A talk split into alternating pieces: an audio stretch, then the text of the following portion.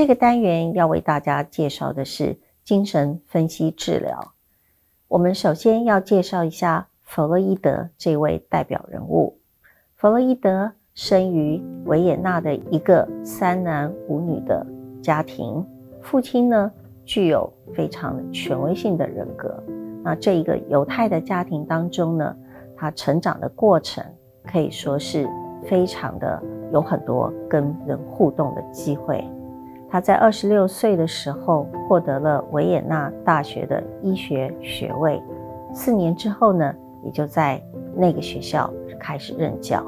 他将毕生的时间大部分都贡献在建立与发展心理分析的理论。他最富有创造力的阶段，却是在他受到最严重的情绪困扰的那一段时间。在他四十岁的时候，出现了许多的身心失调的症状，以及对死亡的强烈的畏惧，还有很明显的恐惧症。这个时间，弗洛伊德投入他的自我分析的工作，在这过程当中，其实是非常艰辛的。从探索自己的梦境的意义，慢慢的得到了人格发展的动力这方面的领悟。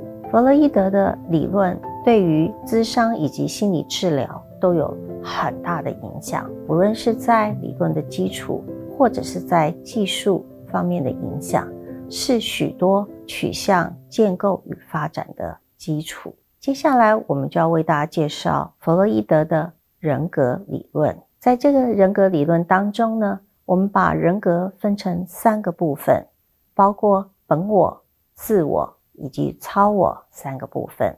本我是指的人类的基本需求，包括饥饿跟性欲等等。自我呢，是为了因应满足各种需求而来。如果不能在现实当中获得需求的满足，就必须迁就现实的限制，学习如何在现实中获得需求的满足。超我呢，是指的在生活当中接受社会文化道德的规范而慢慢形成的人格的部分。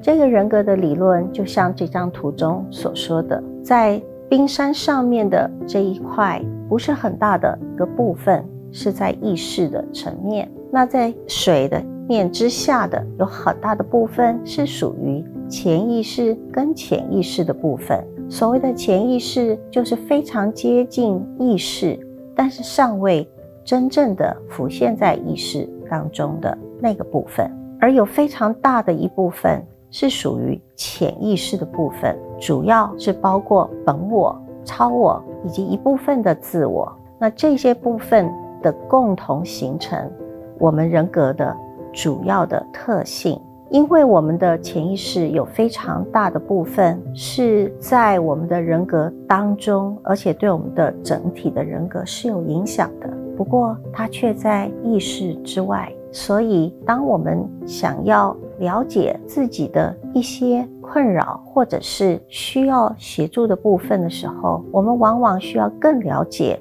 我们的潜意识中跟这个议题有关系的部分。从弗洛伊德的理论当中，我们也知道，不论是意识或者是潜意识，都是非常重要的部分。我们认为，潜意识储存了个人全部的经验，包括记忆或者是被压抑的部分。精神分析的治疗的目的，就是要让潜意识的动机浮现到意识的层面。只有在这样的情形之下，当事人才能练习。如何做决定？